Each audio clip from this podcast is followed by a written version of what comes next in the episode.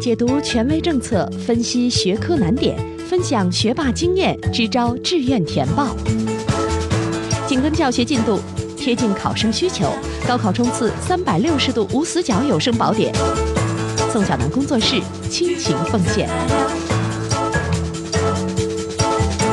欢迎收听由宋小南工作室制作的升学 FM，我是宋小南。那新的高三下学期开始了，呃，很多家长呢现在在群里给我反馈，平行志愿的学校填报规则和专业填报规则，现在是我们非常非常关心的话题了。那当然，大家在最初接触到这个话题的时候，一定会关心，为了给我的孩子报一个好志愿，我最少应该学会哪些东西呢？那在今天的节目当中，我们就来为大家，哎，逻辑清晰的介绍一下。到底要填一份优秀的志愿，考生和家长们至少应该了解哪些东西？那收听这一期节目呀，我的建议是，如果您挺想听完了就知道，嗯，在这么庞大的志愿填报的规则体系下，适合我孩子的是哪些？我能不能找到最高效率的方式？您是一定会可以的。建议您找一个纸，找一个笔来，我把思路清晰的说给您听，您只需要记下跟您有关的内容就好了。第一个您要回答的问题是我家里的孩子到底要把握哪些机会？那这个问题呢就相对比较主观了。比如说我的孩子到底是要尝试军校、警校啊，还是特别想试试啊名校的实验班啊，还是想学小语种啊，想学师范啊，或者想学理科，未来想做科研啊，未来想做工程师啊，未来想做医生啊？未来想做律师啊，等等各种各样的选择，在这件事上，我们先不去深入专业的情况下，一定要先想清楚，嗯，跟我孩子有关的机会到底是哪些？因为啊，说到底，志愿填报呢，更多的还是为我们的主观意愿来服务的，而不是我们仅仅在志愿填报当中去看，哦，他有这些机会，这个机会别人觉得好，所以我也得去选，不是这样的思路。想清楚我们到底要抓哪些机会之后，那家长们要回答的第二个问题是：我们想要报考的这些机会到底在哪些批次？那首先呢，我一定要告诉大家，在每一个省份哈，全省的招生计划到底是怎么进行划分的？那首先呢，对于所有的夏季高考的考生而言，招考院会把所有人分成这么几类，第一类叫做艺术生。第二类叫做艺术特长生，第三类叫体育特长生，第四类叫做我们普通文理考生。那相信在听我们节目的绝大多数家长都是普通文理考生，这就是高考当中最大类的、最不特殊的、最普通的那些同学。那在你填报志愿的时候，第一步就是让你选择在上边这几类当中，你到底是哪一类人。那选好了这一类人之后，比如说我们选择了普通文理考生，那下面招考院还会把这部分考生面对的所有招生计划和机会分成若干个批次，这就是我们耳熟能详的，比如说每个省份基本上应该都会有提前批。有的省份有，有的省份没有的自主招生批，然后是本科一批、本科二批、本科三批，哈，当然有的省份二批、三批已经合并了，有的省份，比如说我所在的山东，今年一本、二本也要合并了。那说到这儿，主要是要给大家一个概念，那就是你所要尝试的机会可能分布在不同的批次当中，有些可能在提前批里边啊，有些专业是有特殊性的。那绝大多数的机会呢，在本科批次里边，无论它是一批、二批，还是有的省份可能还存在的三批。那回答清楚了我所说的第二个问题，那就是考生的机会在哪个批次之后，接下来我们就要回答第三个问题了。那就是每一个批次对应的志愿填报规则到底是怎样的？那有很多家长啊，经常会直接问平行志愿到底是怎么回事儿。但事实上哈，大家要注意，每一个志愿的规则，无论是平行志愿，还是以往我们熟悉的那种只能填报一所学校，一旦填呲了，你能进的学校就要掉一大截的那种叫做有序志愿的填报方法，他们其实啊不是。你的所有批次都是这个规则，这个志愿填报的规则是跟具体的批次相对应的。那在全国的大多数省份实行了平行志愿的省份，所谓的平行志愿，更多的是在本科、专科、高职批次，也就是我们平常所说的一本、二本，有的省份还有三本。那以及我们的专科填报，其实都是遵循平行志愿的。而且呀，要给大家说清楚的一件事儿是，所谓的平行志愿也好，有序志愿也好，这一步针对的是学校的选择，还跟专业没关系。按照刚才的思路，就是我理解清楚了啊，我想报的专业到底在哪几个批次之后，我还要了解这几个我涉及的批次到底对应的是什么规则。可能对于绝大多数考生来讲啊，你主要报的就是本科批次，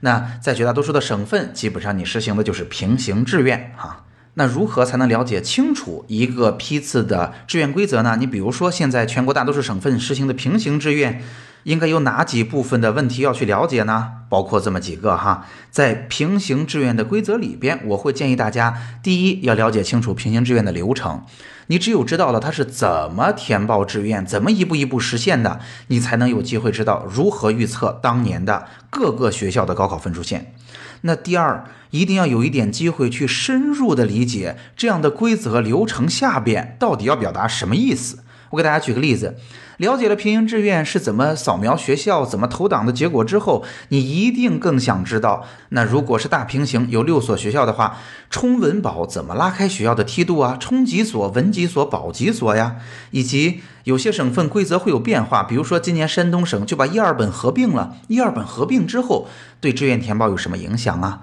以及再比如说啊，平行志愿有六所学校了，我第一所还那么重要吗？为什么有些学校的招生简章里会说，我只招收在平行志愿规则下第一志愿填报了我们这所学校的考生，我一定要把它放在第一位吗？那这些都算作对这个规则的深入理解。当然，在深入理解的基础上，大家一定还要去规避啊每一个规则下的常犯错误。因为啊，熟悉志愿填报的家长们会知道，志愿填报的规则是在每个省份的招生考试院的官网上发出来的。这是一个有法律效力的政府公文，它既然要解决它严密性的问题，它要说的滴水不漏，它就一定晦涩难懂。那有的时候，家长和考生们就会非常容易的按照字面的理解去理解一个呃志愿的规则，从而犯下很多常见的，甚至相当高的比例的考生会犯的常见错误。我觉得理解清楚规则的基础上，也一定要把这些常见的错误理解清楚，把它避免掉。那这就是刚才我所说的第三个问题，就是了解清楚机会在哪个批次之后，我们还要知道不同的批次对应的规则是什么。那这一步对应的是选择学校。那第四个问题就来了，下面就是如何选择专业呢？这又有一套另外的规则。虽然在志愿填报当中，我们学校和专业是啊一块儿填完的，我们先选学校，学校下边再去选专业，但是事实上这是两步截然分开的过程，他们的规则还可能完全不一样。那对于专业来说，全国基本上都是一致的，就三种规则：分数优先、专业优先和分数级差。不同省份的家长们都可以学习相同的内容了。那学习的过程跟刚才提到的啊学校如何投档的规则有点类似。第一，我们要理解清楚这三种规则都是什么意思呀？啊，如何去使用啊？这三种规则下，学校是怎么一步一步把这个学生的档案啊，最后给到一个具体的专业的呀？那其次，我们当然还是要深入理解。呃，专业选择的规则啦，因为很多情况下，为什么专业选择会一步错，步步错呀？一个不进都不进啊？以及为什么我经常说，甭管你怎么想的，一定要选上专业服从调剂呀？啊，以及在专业选择当中，其实也还有很多。常见错误啊，就是我们无论是跟亏不亏的心态在做斗争，还是呃在具体的拉开梯度的操作当中，很多家长和同学们也会犯出一些常见的低级错误，这也是我们专业选择当中需要去学习的部分。好，说到这儿，第四个问题就说完了。有些家长啊，现在如果您再跟着我想，一定会问这个问题了。老师，好像你的逻辑已经很完整了，现在是不是已经说完了？大家想想看。第一个问题说了跟我家的考生有关的机会有哪些？第二个我要回答这些机会可能在哪些批次？第三个是不同的批次对应的志愿填报规则是怎么样的？这一步是选学校。第四是这些学校选择的过程当中对应的专业选择的规则是怎样的？已经有四个问题了，这儿回答清楚，志愿填报不就结束了吗？还有什么问题呢？我想一定提醒各位家长的是，第五个问题就是一定要勤加练习。虽然呀，大多数情况下我非常理解，志愿填报是很难在高考结束之前吸引考生和家长足够的注意力的。但是啊，以我每年的经验呢，因为高考之后的这次志愿填报太重要了，然而它又是很多家庭人生当中第一次填出一份志愿，即便你听懂了我们经常提到的各种各样，大家觉得哎呀听起来理所当然的规则，当你真正使用的时候，你仍然会犯各种各样神奇的错误。这在每年我们群里的模拟填报当中都能够看得出来。所以第五条，我会建议大家。如果您现在听到了我的节目，欢迎您进到我们群里来。我们会在三月份哈这次全市的统考结束，以及五月份，努力的带着大家尝试填一填志愿啊，真正的把志愿填好，也是一个技术活，也是需要练习的。好，那今天的节目就到这儿了。今天的节目当中，我们为大家分享的是高三下学期已经开始了，很多家长啊也已经开始关心孩子的志愿问题了。那在志愿填报的准备过程当中，我不想成为专家，我想知道我最少要了解的，对我孩子最有用的内容有哪些呢？那今天的节目就为你做了解答。那这些结构当中每一个问题的答案，我们会在之后的节目，包括我们的直播内容当中，为大家一一列举。今天的节目就到这儿，欢迎您加入我们升学 FM 的听友群，听友群的群号是二七四四二零幺九九，升学 FM，让我们在孩子升学的道路上相互陪伴，我们下期见。